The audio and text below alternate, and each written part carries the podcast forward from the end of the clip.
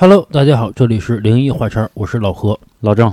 小月，好久没录灵异了啊，嗯，因为我们之前录了太多灵异了，我们觉得得缓缓了啊。我都做噩梦，还说呢，我这个录完灵异之后啊，我不知道是不是灵异的原因啊，我觉得我最近的身体真的越发愈下。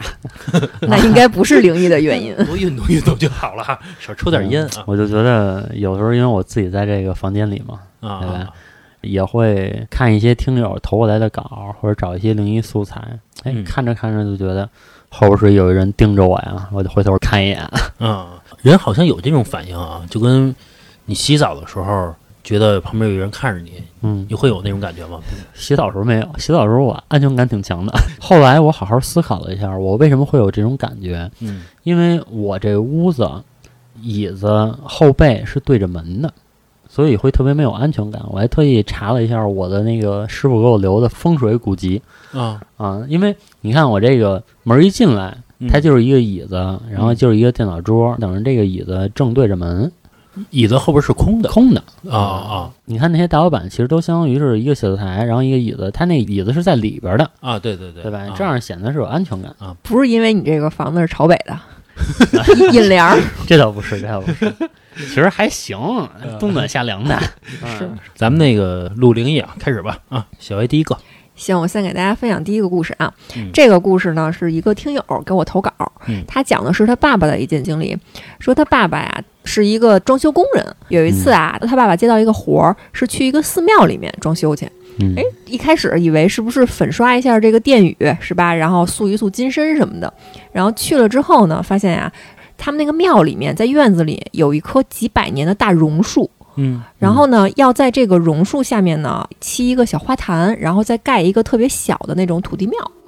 哎，那这寺庙还挺有钱。我知道好多寺庙啊，都是请那个佛教信徒，嗯然后过去搭把手，然后人气一气，这就出来了。啊，有真的那种有那种，这个可能香火比较旺对，啊。然后他爸就去了嘛，在他们当地啊，有一种说法说，这种活了几十上百年甚至几百年的这种树，其实是有灵性的。嗯但是呢，他爸爸呀不太信这个，然后整个装修队儿的人呢也都不太信这个，也没有说跟这个树拜一拜，客客气气的，哎，上去就把人这个树枝子给锯断了一条。哦，结果呢，锯断之后呢，哎，在下边砌了砌这个砖头。当天晚上锯树的这个人回家骑摩托车就把腿给摔折了。哦，嗯然后别人觉得，那你这腿摔折了，这工期就耽误了呗。然后剩下那个俩仨人就想着说，那咱抓紧点儿呗，答应了人家这个大师傅了，是吧？咱得按照这个时间去做这个事儿啊。也没有想到跟这树有关啊。然后又换了另外一个人，哎，又上去把这个另外一条树枝子给锯断了。嗯结果呢，脚一滑，从这梯子上摔下来了，地上有颗钉子，竖着朝上，一下就摁进去了，插在这个手掌里边了。哟，上医院又包扎，又怎么着的，又缝针的，把这钉子一取出来，好家伙，快把这个手掌给弄对穿了。嗯接连出现了两个这种算是有点匪夷所思或者说异常巧合的事儿吧。意外。对，意外，那就没办法了呗，就这大和尚亲自上了。人家大和尚呢，觉得这个树啊，真的是有些灵性，人家焚香绕了一圈儿，然后拜了拜，用他们当地的这个方言说这个伯公啊，管这个树叫伯公，可能有点那种像类似于土地伯伯似的那种感觉吧。嗯说说伯公啊，我们要在您这下面啊建一个小的土地庙，是吧？可能得呃折断您几根这个树枝，然后您别介意啊。嗯、我现在呢就爬上去，我先锯一条，您保佑保佑我，别出什么意外。说了这样的话，说完之后呢，这个和尚就爬上去了，锯了一条树枝下来，哎，也没掉下来，也没怎么着的，觉得那我要在下面建这个东西啊，这个树枝子还是抻的有点多，我要不再锯第二条吧？等到再想锯这第二条的时候，发现就这个电锯打不开了，但是电什么的都是充足的，就是想锯这个树枝的时候，打开电通不了。嗯然后当时这个和尚就觉得行，咱说话算话，我说锯一条那就锯一条，嗯然后就下去了。下去之后呢，在这个榕树下顺顺利利的建了一个小的土地庙，就没有再发生任何什么奇怪的事儿。这要是许愿锯十条呢，对吧？得把这个余量给打出来啊！你把它砍了，那估计人家这个树可能就不干了。哈，而且佛家本来的说法就是万物皆有灵性嘛，是是，对吧？对你这个世间万物，所有修的都是自己的修行。啊，那你说为什么要吃素啊？那菜叶子就我得，活着呀，我修行我也得活着呀。那你修行你杀了人家了呀？就是猪肉也不让吃，嗯菠菜也不让我吃，啊，嗯那我怎么办呀？因为我不是佛教徒啊，嗯这个是我自己的理解。嗯，我觉得佛家其实它主要说的是，如果说你需要我，嗯然后我就会这么做。就比如说佛祖为什么割肉喂鹰啊？因为鹰饿，啊它需要这口肉啊，对吧？那比如说这个蚊子叮我，为什么叮我？因为蚊子要存活下去，它啊要吸口血，啊那我不能打它。啊这个是佛家的理念。其实有时候我觉得你有一个信仰，你信奉一个东西，可能说你不吃某个东西，或者说你按照他们的这个规则去做，可能只是流于表象。真正的说一心向善的话，你比如与人为善，看上路上的小猫小狗是吧嗯？不打它，嗯然后对自己家的老人、对自己的孩子好一点儿，不要在这个各种事儿上亏欠别人。其实也是一种修佛的一种形式吧。是，行，然后接下来我再分享一个啊，这个是咱们一个听友分享过来的一个故事，我先管他叫小王吧，这个是一个化名啊。王哥，对，王哥，王哥呢是在一家广告公司。那么大家都知道，广告公司其实是工作比较繁忙的。嗯甲方一个需求下来，那可能我今天熬夜都要把这个方案给整出来，对吧？嗯他说是一个星期三，嗯嗯，和往常一样，那个老板跟他说，今天确实有一个比较棘手的案子，嗯明天呢早上上会就要要，那你今天晚上加一下班儿，然后把这案子给赶出来吧。多操蛋啊！然后那个王哥说行，对吧？那也不能拒绝老板嘛。咬着后槽牙说的。然后王哥就按往常一样，早上加班到九十点的时候呢，哎，老板说你先忙着，说我先走了，家里还有点事儿。是，整个呢加班的这几个人里呢，陆续的就到了十一二点就全都走了。然后这王哥一琢磨，说我还没写完呢，那我还得在这儿写。我预计可能写完得两三点了，那我今天我不回去了，我回家还得一小时，我就睡这儿了。嗯结果他睡这儿呢，睡着之后，他做了一个梦。嗯他梦见一个穿着红衣服的、浑身脏兮兮的一个老太太，嗯啊、就朝着他走过来。走到他面前的时候呢，就朝着他咧嘴笑。嗯，然后这一笑啊，这老太太这个牙里全都是那种黑乎乎的牙垢。啊一边笑呢，这老太太一边就把她刚写好的这个策划案，刚打印出来的，就开始揉搓她这个策划案，啊 就给撕了扔了。然后他在梦里就急了，他妈老东西，拜拜？说这哪儿行啊？然后旁边有一烟灰缸，嗯嗯，然后他抄起烟灰缸就想砸这老太太。刚举起烟灰缸的时候，哎，老太太看似很慢慢悠悠的走，但实际移动给人感觉是非常快的。嗯一边移动呢，那脸还是朝着他笑，咧着嘴就笑，然后嗯砰砰砰就跑了。然后他就醒了，然后他醒完之后呗，大概是早上五六点的时候，他回想这个梦的时候，还有一点害怕，他说：“哎呦，说这个我今天晚上弄不好还得加班呢，我这得跟嗯老板说说，要不然我这个拖拖工期，对吧？实在不行我回去弄吧。”辞职也行。啊，然后等到第二天的时候，快下班了，老板果不其然跟他说说，哎，这案子还得改一下，要不然今天晚上再加个班儿。然后这王哥就把昨天这个事儿跟老板讲了一遍，老板说还有这事儿，说这样，就是我陪着你，啊对，就是我陪着你，咱俩一块儿在这儿改这个案子啊，就是你别有借口啊，对。然后结果这王哥说那行吧，那你都陪着我了，咱俩都在这儿改吧。因为有老板在这儿啊，所以什么东西都特别顺，因为有老板拍板嘛，嗯对吧？你说这行不行？那行不行？哎，这案子其实十二点就出来了。嗯出来之后呢，俩人出去吃了个饭，吃了个夜宵。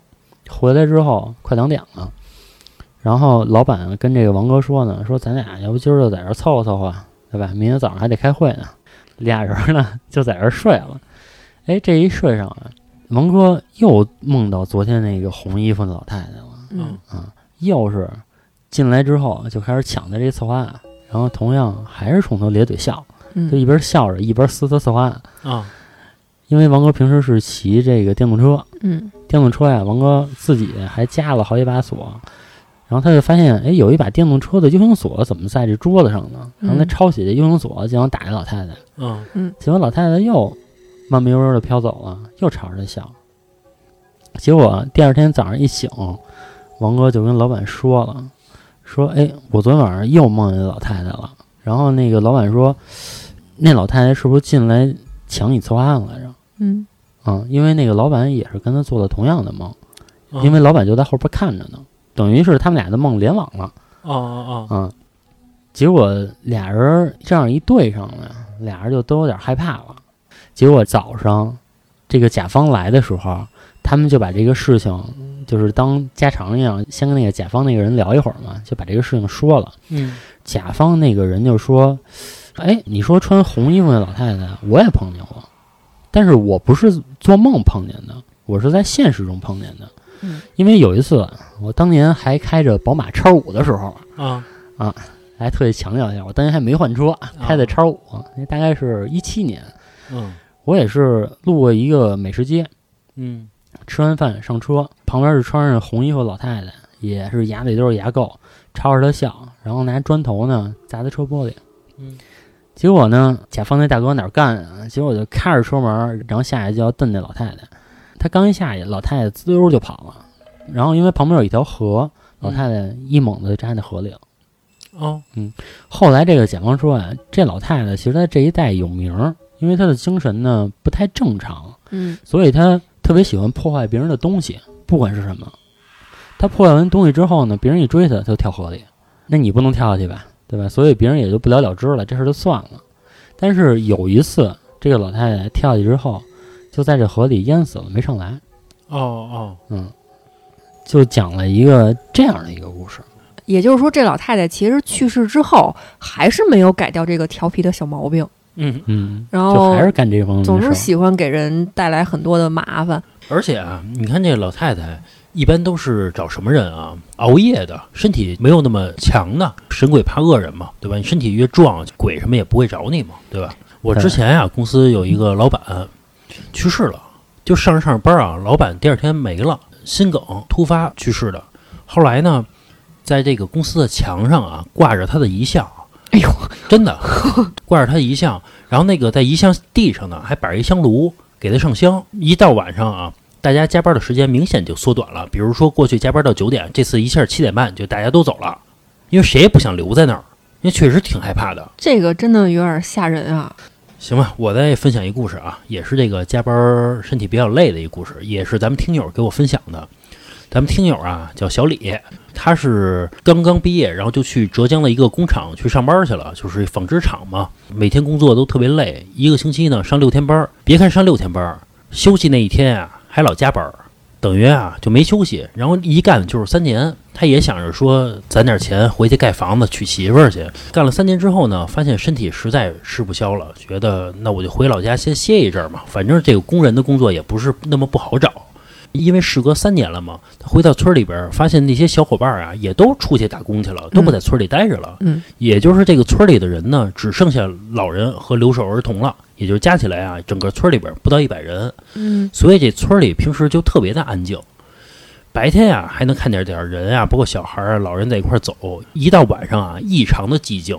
他晚上他就自己在村里边溜达，结果他溜达溜达的时候呢，他就发现有一个房子里边灯火通明的，还能听到划拳的声音，明显就在这喝酒呢。嗯然后他就照着这个房子就往那个方向去走。嗯，他刚走到门口的时候，他发现喊着划拳的声音就越来越大，明显的还喝嗨了，就那种感觉。然后他一推门呢，他就往里走，因为农村嘛，他们串门不是像咱们先敲门，嗯他们属于把门一推开，然后就开始喊着房主的名字，就代表着我来了。当他走到这个院中间的时候，突然就发现这个屋里边的灯啊一下全灭了，并且声音呀都没了，他就愣在那院儿中间了。这时候啊，他心里想的是，那我还是走吧，遇到邪事儿了。但是当他走的时候，他发现他走不动了，他的腿不住的一直抖，然后一下就瘫坐在地上了。他实在太害怕了。然后这会儿呢，他就发现那门口走出几只白狐狸来，冲着他走过来了。嗯他那会儿极度的害怕，一下就晕过去了。嗯当他第二天醒来的时候，发现他躺在医院的床上，床旁边呢坐着他们村里的几个老人。他就问他那老人说：“奶奶怎么回事儿啊？”说是我们发现你的时候啊，你在这个玉米地里边躺着呢，晕过去了。然后我们就赶紧打幺二零，就给你送过来了。也就是说，他当天看到的那户人家根本就没有，只是一个玉米地，嗯也许是那几只白狐狸变的。幻术，啊，有可能是鬼遮眼这是鬼遮眼吗？啊、应该也不算鬼遮眼，是你本来有的东西你看不见，可能这个是没有的东西你看见了嘛？啊啊，夜里别老出去溜达。夜里别老瞎串门儿啊指不定人家干什么呢。也许人白狐狸正喝酒呢，正嗨呢，对吧？你打扰人家了，对吧？嗯，我接下来给大家分享一个故事啊。给我分享这个故事的是一个女孩儿，她讲的是大概在她上初中的时候一件亲身经历。她小学六年级的时候，爸爸因病去世了。嗯那个时候跟他父亲感情非常深啊，很伤心，天天夜里就哭。后来他分享，可能也是因为他的这种思念，所以招来了他爸爸的这种所谓的这个亡灵吧，也久久不愿意散去。嗯也就是说，在那段时间，他经常会觉得我的身子是发麻的，嗯就好像是有一些很阴的东西经常跟着他，就有这种感觉。然后家里面的东西也感觉就是经常的会变换位置，不是他跟他妈妈动的吗，就像是这个屋里面还生活着第三个人。然后他跟他妈妈晚上睡觉的时候，也经常能听见这个屋子里有非常熟悉的那种拖鞋摩擦地板的声音。他妈虽然跟他爸爸的感情也深啊，但是亡人走了，是吧？还是应该跟咱们这种生人应该是隔绝开的，要不然这样的话，对闺女怎么办呀？本来女孩儿这个体质就阴，你老跟着这也不行啊。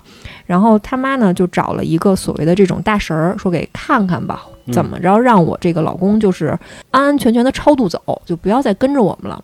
然后大神儿呢给了他们几个符，然后他妈就说说这个符你经常带着点儿啊，不会伤害你爸爸，让他赶快的投胎去吧。嗯这女孩也不听，她觉得我爸变成鬼那也是我爸，然后她就偷偷的把这个符给扔了。就这样，大概过了一年，然后她就从这个小学六年级升到了初中嘛。有一天，她正跟她的一个小伙伴儿聊天呢，那时候还用 QQ 嘛，聊着聊着呢，他就跟这同学说：“我妈叫我呢，我先出去一下啊，一会儿我再跟你继续聊。”然后他就出去了。大概过了十分钟，处理完他妈那边的事儿，就回来了嘛。发现他同学给他发的最新的一条信息是说：“你回来了吗？”他就接着回呀、说：“我回来了。”他同学说：“说哦，你刚才走的时候啊，我跟你爸聊了聊天儿嗯啊。”然后他当时就惊了呀，因为他爸爸去世的这件事儿，他没有跟任何人说过。女孩儿可能是自尊心比较强，觉得说我要是跟人说我爸爸去世了，你们会不会比如瞧不起我呀，或者说怎么样的？嗯他就没有跟其他人说过这件事儿。一瞬间以为他同学可能跟他开玩笑呢，他就说：“你别跟我开这种玩笑啊！其实我爸已经去世了。”他同学在那里边就打了好多个叹号，说：“我操，大姐，你别吓我，是真的吗？你看看咱俩的聊天记录。”他就往上翻，发现呀，确实是他最后跟他同学说的那句话是：“我妈叫我出去一下，我一会儿再回来，咱俩继续聊。”下面紧接着对话又是他自己在说：“说你好，你是甜甜的同学吗？”那边的那个同学就回他呀，说我是，您是谁呀？这边就是他的那个我嘛，就能嗯看到这个对话写的是我是甜甜的爸爸，说我看他在这儿聊天呢，我也想跟你聊两句我操，啊。然后同学因为不知道他爸爸去世了呀，就还客客气气的嘛，就对家长的那种态度说啊，叔叔您好，就是介绍一下自己嘛，我是甜甜的同学，谁谁谁，我们俩挺好的，经常一块玩儿。然后他就看见下一条，那个我给他的同学发一条信息，说啊，我最近呀我要走了，你帮我也多照顾照顾甜甜吧。然后就说了这么一句话，当时他同学可能是也愣了一下，说不明白，说我要走了是什么意思？然后就还接着问说：“叔叔，您是要出差吗？”然后发完这条信息之后，他这边那个我就没有再继续发了。下一条呢，就是他同学过了很长时间之后没有得到答案，就是以为他爸爸走了吗？就又问了一句说：“你回来了吗？”是想问这个女孩儿，问这甜甜。嗯然后这个甜甜看完这个聊天记录，当时就在这个电脑前面就哇哇哭。啊，他觉得可能是真的是因为他爸爸用对自己女儿的这种执念吧，让自己的这种亡灵又在这个家里面多留了一年，但是因为种种原因，确实不能留太久了。他爸爸可能说这个我要走了，就是说他爸爸实在不能再维持下去这种情况了，可能真的要离开他了。他就分享了这么一件事儿。哦哦，其实有时候想想啊，至亲离世，嗯如果他真的能是用一种亡灵的或者说灵魂的状态嗯陪着你，你愿意吗？我觉得其实是愿意的。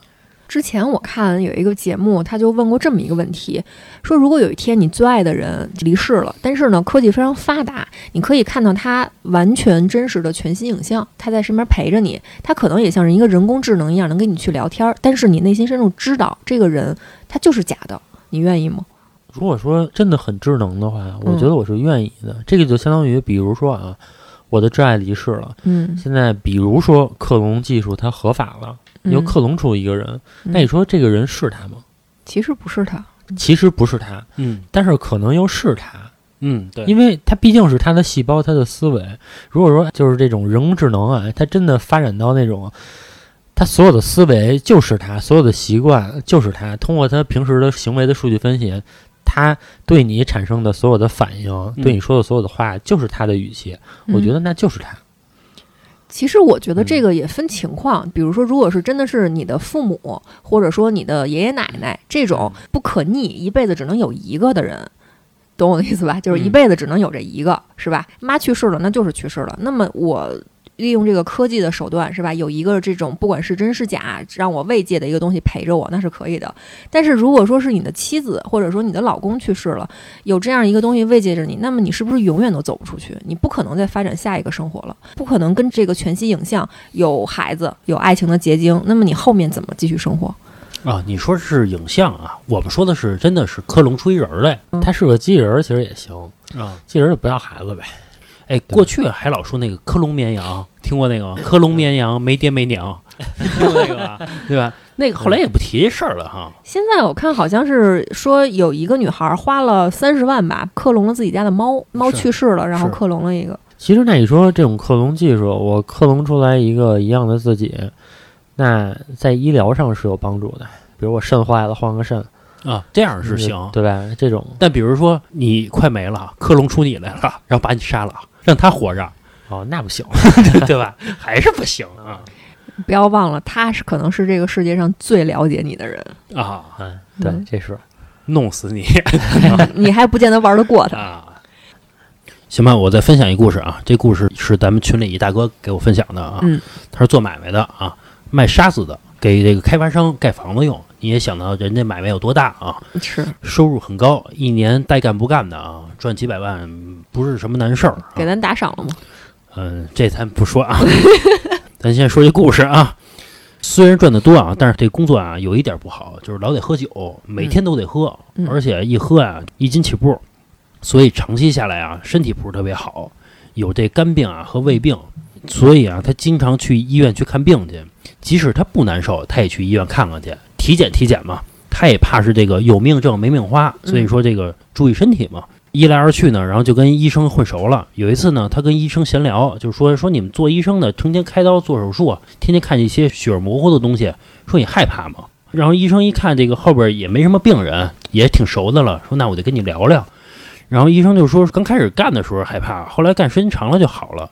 但是有一次啊，给他吓着了。嗯说有一次，一个病人出了车祸，这肚子呀都给撞破了，撞了一大洞。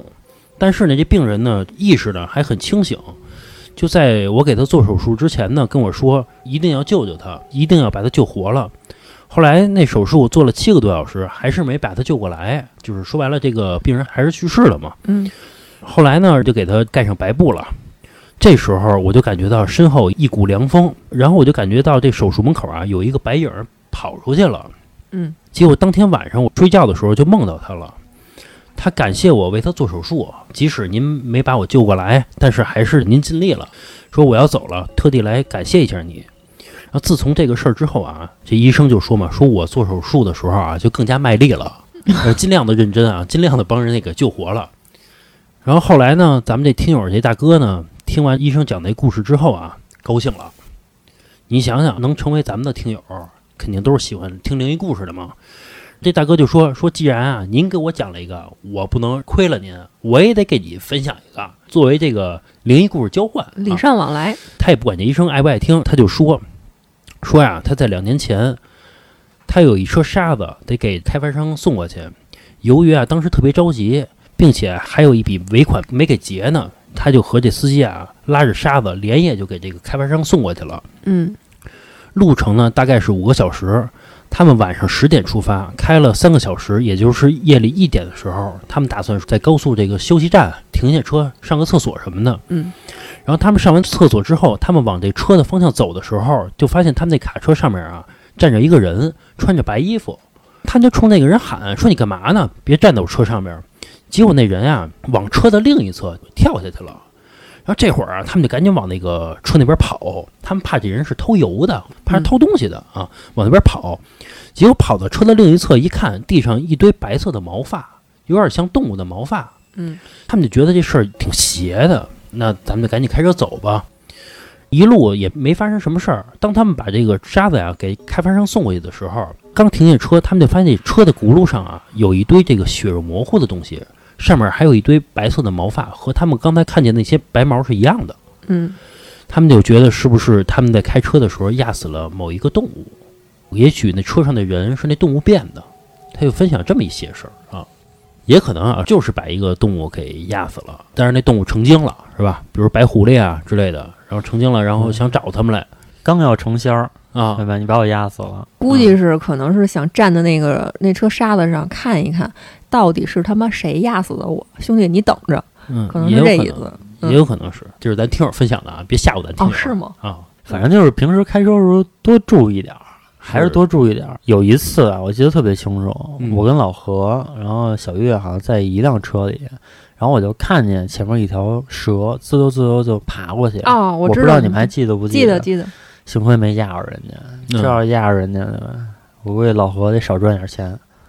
其实有的时候也挺无奈的，听过很多这种新闻，就是在高速上，比如说忽然过个猫、过个狗，车速都一百多迈啊，嗯有那个车主没有反应过来，想打方向盘，然后去躲，然后自己出车祸，还有就是车祸身亡的，你很难抉择，你怎么办？对，有时候你碰见动物，然后尤其是你对这个动物又恐惧，然后它又给你带来了不便的情况下，其实不是那么好处理。我前一阵儿看到一个新闻啊，说有一个人网购了一盘儿龟背竹吧，还是什么花儿，嗯嗯，然后结果网购回来之后呢，大概过了一个星期左右，从这盆花儿里边儿爬出来十多条小蛇，哎呦呵，就说明这个花儿的土里边儿原来就有一窝蛇。啊啊啊，然后滋溜滋溜全爬出来。这个是怎么发现的？这个是买这盆花儿的那个人他妈啊！那天正给这花儿浇水呢，他突然发现，哎，这这花儿里趴的什么东西啊？一看是蛇，然后吓疯了，地上也有爬的，都非常小，非常细。不是蚯蚓吧？哦，不是蚯蚓，真的是蛇，真的是蛇。然后最后这个事儿上新闻了嘛，还有视频，然后看好多小蛇在那儿乱爬，再刨那个土里边还有一窝，还还有好多条呢。这只是爬出来十几条，还有没爬出来的呢。哦哦，啊，你说碰见这个事儿，你怎么办？你把这个蛇收集一下，再给放生了？之前我跟老何碰到过一个事儿，可能没在节目里说过，一直想说，但是没有机会说。有一次我们家飞进来一蝙蝠，那蝙蝠啊不是特别大，嗯，估计跟这个手掌差不多。北京其实蝙蝠挺多的，就在景山那块儿，一到那个夜里头，尤其是黄昏的时候，就天色稍微暗一点儿，那个低空盘旋的全是蝙蝠。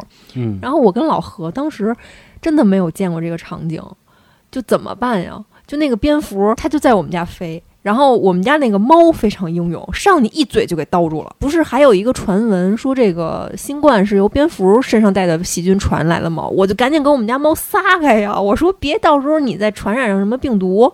然后后来那蝙蝠就飞我们家卧室去了，然后老何出一招说说把猫扔进去，让猫给它逮住。我说那哪行啊？反正就是挺有意思的这件事儿、啊。最后怎么处理的？那时候已经夜里快十二点了，我们先给的幺幺九打的电话。要不说这个北京这个接警速度非常迅速，也就半秒钟那边就接起来了。喂，你好，幺幺九。因为之前听过新闻嘛，说碰到这种野生动物，幺幺九可能会来帮你逮一下。然后他说：“哟，这蝙蝠我们管不了，您给这个野生动物保护中心吧，你给他们救助中心什么打电话吧都。下班了吧？”哎，有人接，嗯我就打电话嘛。人家那意思就是说，您呀拿件衣服给他那么一铺就行了，然后放出就行了。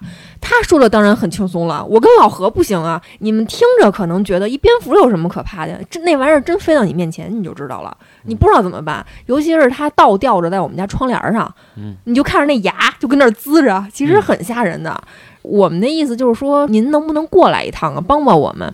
然后人家就问说，您地址在哪儿啊？我们就说啊哪儿哪儿哪儿。他说哟，我们这开过去啊，得得小俩小时。我一听那个人嘬牙花子了，那那那就得了呗。我说那那我说你说我等着你，我们也怕什么呀？人家开半天车过来了，是吧？一上来说就这么点儿啊，也怕这个。然后到最后呢，反正就是想了点办法，开开窗户给他请出去了。啊，嗯，就这么件事儿。就轰一轰。其实家里还是得有一个电仓儿，那你弄死他吗？也不是，我觉得电仓库拍儿的电力能给它电晕了。就不是我晕几秒不是要蝙蝠我弄死他，我弄死他。不是，人家说这个蝙蝠是不能弄死的。蝙蝠是益虫啊呀，蝙蝠飞到你家里就是来福的意思，是不能弄死的，是真的。你把你福弄死了，那送走也不行啊，就请出去嘛，咱们不就请出去了吗？请走了，啊，扶请走了呀，也不行啊，养着吧就。你就不行啊，就跟说那个蜘蛛不是招财的吗？说在家里边发现蜘蛛，说你别弄它。我说不弄它，我们家养一蜘蛛也不行啊，让它在我们家织网。反正当天那事儿啊，反正挺搞笑的，因为头一天下雨嘛，我们俩打一伞出去，然后那个伞上都有水嘛，说怎么办呀？就把这伞撑开嘛，然后晾我们家客厅，然后我就看着老何呀，就跟那儿蹲着，然后举着那伞，说你快过来，快到伞后边来，别让它咬你。我说很有意思，我们俩呀加起来也这个岁数了，是吧？也五十岁，五六十岁了，还没有我们家猫勇敢呢。要不说这个猫真是天生的捕手嘛，上去人家就给跳到半空中就给摁下了，很厉害。哎那应该让这几个猫就跟他好好盘盘道就完了，嗨，要不然白养它了。如果说您喜欢我们的节目呢，可以在微信搜索公众号“画圈 FM”，就是我们电台的名字。进入公众号之后呢，您可以点击“点我进群”，就会出现老郑的微信二维码。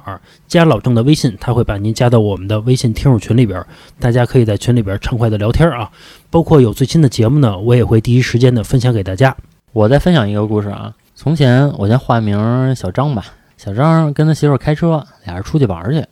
嗯，因为这个小两口新婚，嗯，感情比较好，然后在车上呢，可能也有一些打闹的小迹象，对吧？亲热的小迹象。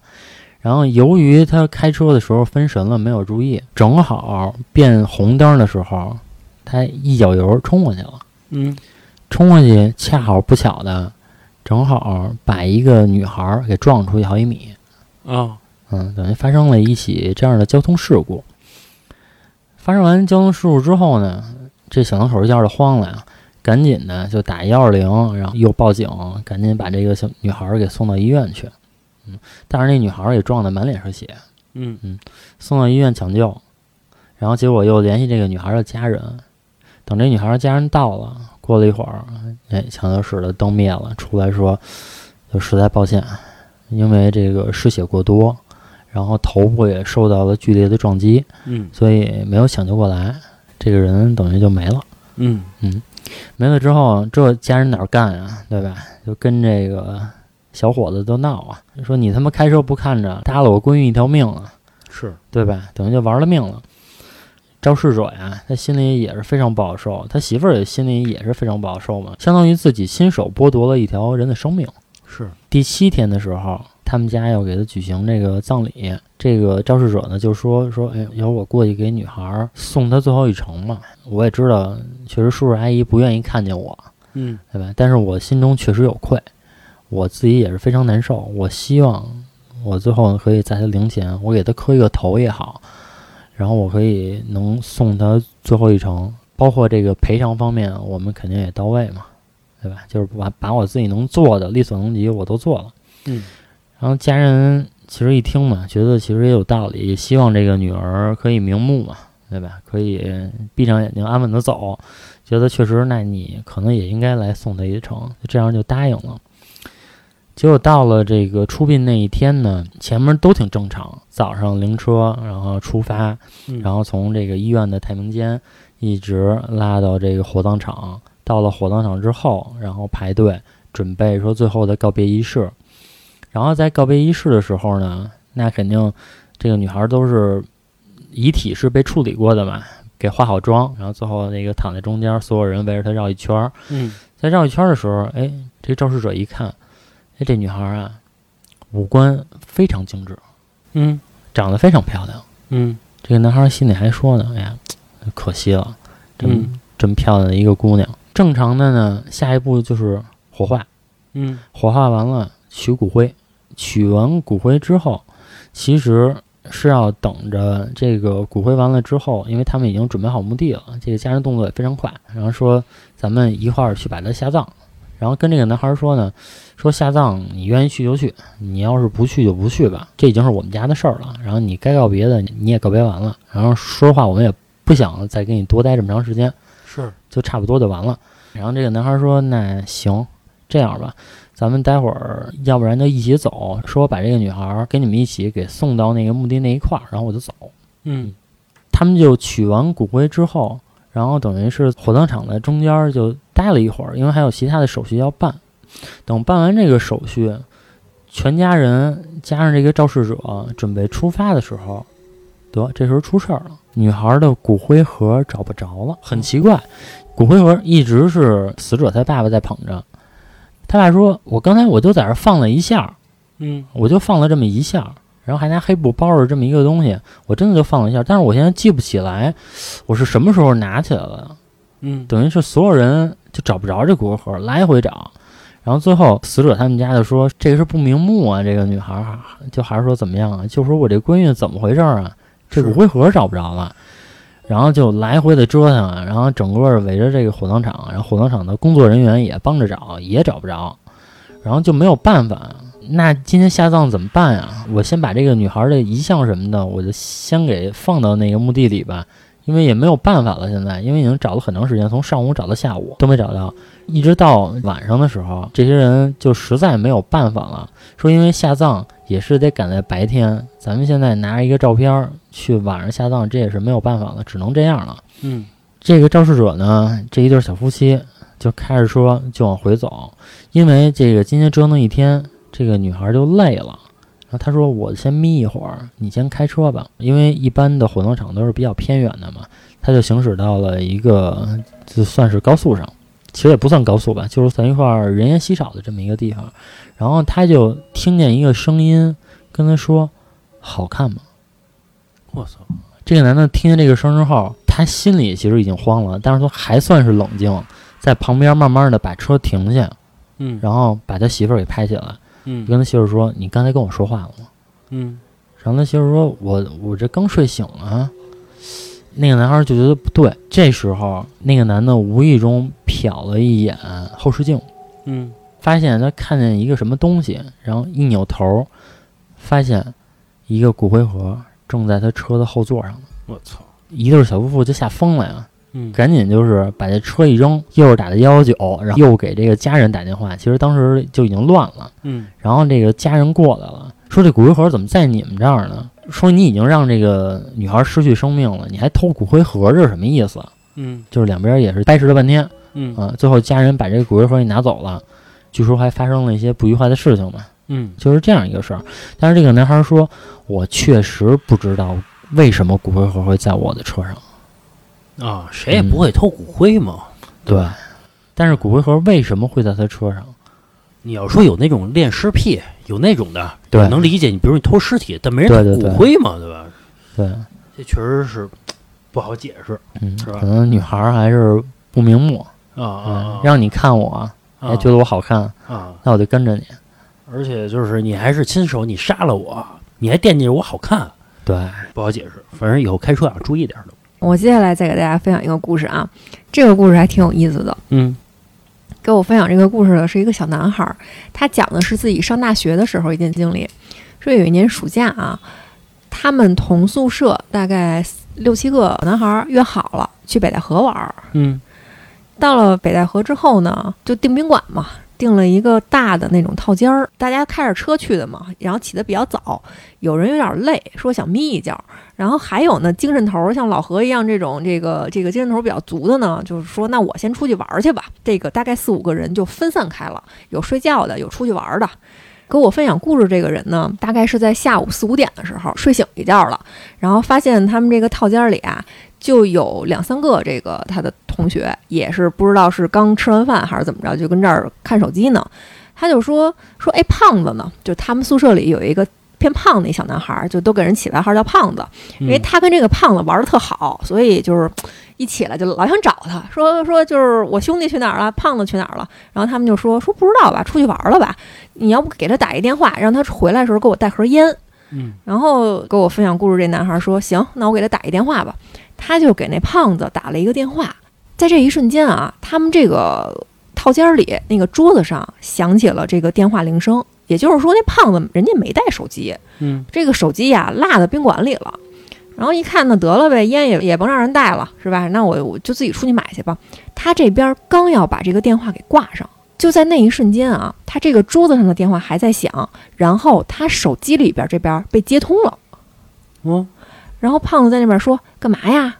我在外边呢。”当时这个听友和这个宾馆里的另外几个小伙伴就惊了，然后他们一边看着这个桌子上还在响的手机，然后一边看着这个接电话的这个听友，大家就惊了呀，说这怎么办呀？然后胖子还在那边说：“怎么了？你你到底要干嘛呀？我现在在外边呢。”这个听友他当时不知道怎么办呀，他就嘣把电话给挂了。挂了之后，那么因为他的这个挂断，然后桌子上的这个响着的电话也安静下来了呀。嗯，然后这几个人就开始就特别惊恐的互相望着，说这是什么意思？是串线吗？大概过了三五分钟之后，哎，胖子从外边回来了。回来之后呢，拿了条烟给他这个同学说说，哎，你刚才不是让我带条烟吗？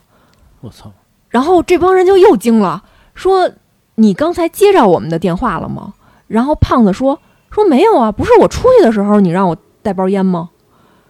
嗯，然后就是这几个人就卡了，就是完全不知道这个到底是这段时间是发生了什么。桌上有一个电话，然后接电话的有一个胖子，进来的又有一个胖子，嗯到底谁是真正的胖子，就很奇怪。然后这个听友就问他说：“你拿手机了吗？”然后胖子说：“没有啊，我这个手机就放在那个宾馆了，我不就想着就出去买条烟的事儿吗？”嗯，然后这件事儿困扰了咱们这个听友很多年，他到现在都不知道那个接起电话的胖子到底是哪个胖子。他就分享了这么一件事儿，啊，然后那胖子怎么知道要带条烟呢？胖子说是他出去的时候，他的那个同学让他帮着带条烟，啊，但是他同学不是没说吗？对，没说，就是很奇怪这件事儿就卡了。哎，这个其实跟原来我讲的两个小女孩去厦门的故事很像，嗯，就同样是一个问题困扰着，对对吧？就是没有办法解释，对，就是可能我自己的朋友，然后同时出现在两个场景，就是嗯。你的这个空间可能有一瞬间折叠了。我还听过一个类似的故事啊，说有一个女孩儿，好像是大四毕业的时候，要回他们学校的教学楼去拿一个什么手续。啊、因为咱们都知道嘛，其实有时候这个大学呀，绿化做的特别好，植被比较茂盛，这个树啊，呃，种的参天大树的嘛。然后他们这个教学楼在一个角落上，也就是说，在一个比较阴的地方，嗯。然后经常有这个什么树荫儿啊挡着什么的。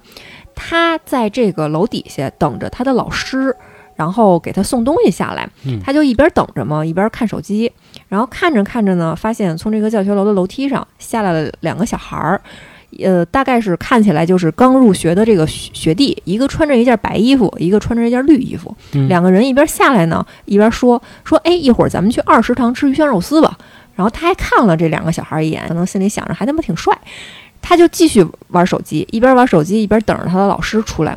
他的这个手机看他看的是一个视频，这个视频是非常非常正常的在往前播放着，然后大概是又过了五分钟，又有这个同样的一个穿着白衣服和一个穿着绿衣服的小孩从这个楼梯上走下来，他又听到了刚才五分钟之前说的那句话：“哎，一会儿咱们去二食堂吃鱼香肉丝吧。”哦他回头一看，完全跟他五分钟之前发生的事儿一模一样，这是他亲身的一件经历，就是很奇怪。比如说这两个小孩儿走了之后绕一圈又回来了，还会在同样的地点说同样的一句话吗？应该不太可能，错乱了，不好解释。嗯，不好解释这就涉及到平行宇宙的知识点了。啊。最后再给大家分享一个啊，分享这个故事的是一个小女孩，她讲的是她妈妈在怀她的时候一件亲身经历。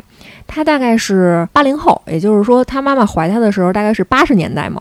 那个时候啊，家里面比较困难，就是爸爸一个人上班，妈妈又怀孕了。那么你要为将要出生的这孩子给他准备一些这个所谓的奶粉钱呀什么的呗，包括后来后续教育都需要攒点钱什么的。那她妈妈想的是。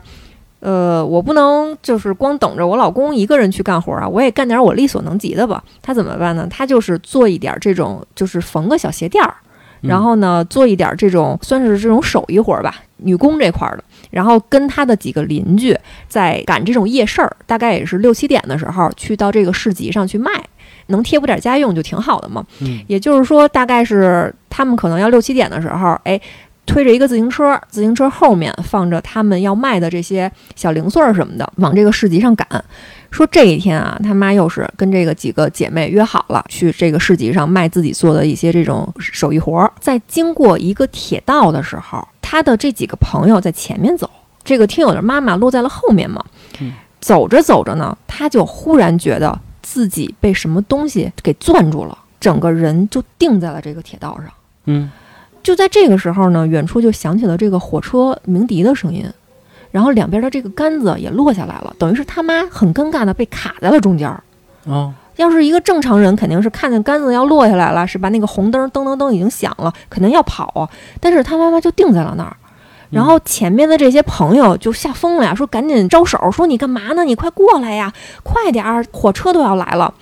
然后他妈妈就是保持着推自行车的这个姿势，就是一只脚在往前迈着，然后一只脚往后这么伸着，直挺挺的就在这个铁道上定着。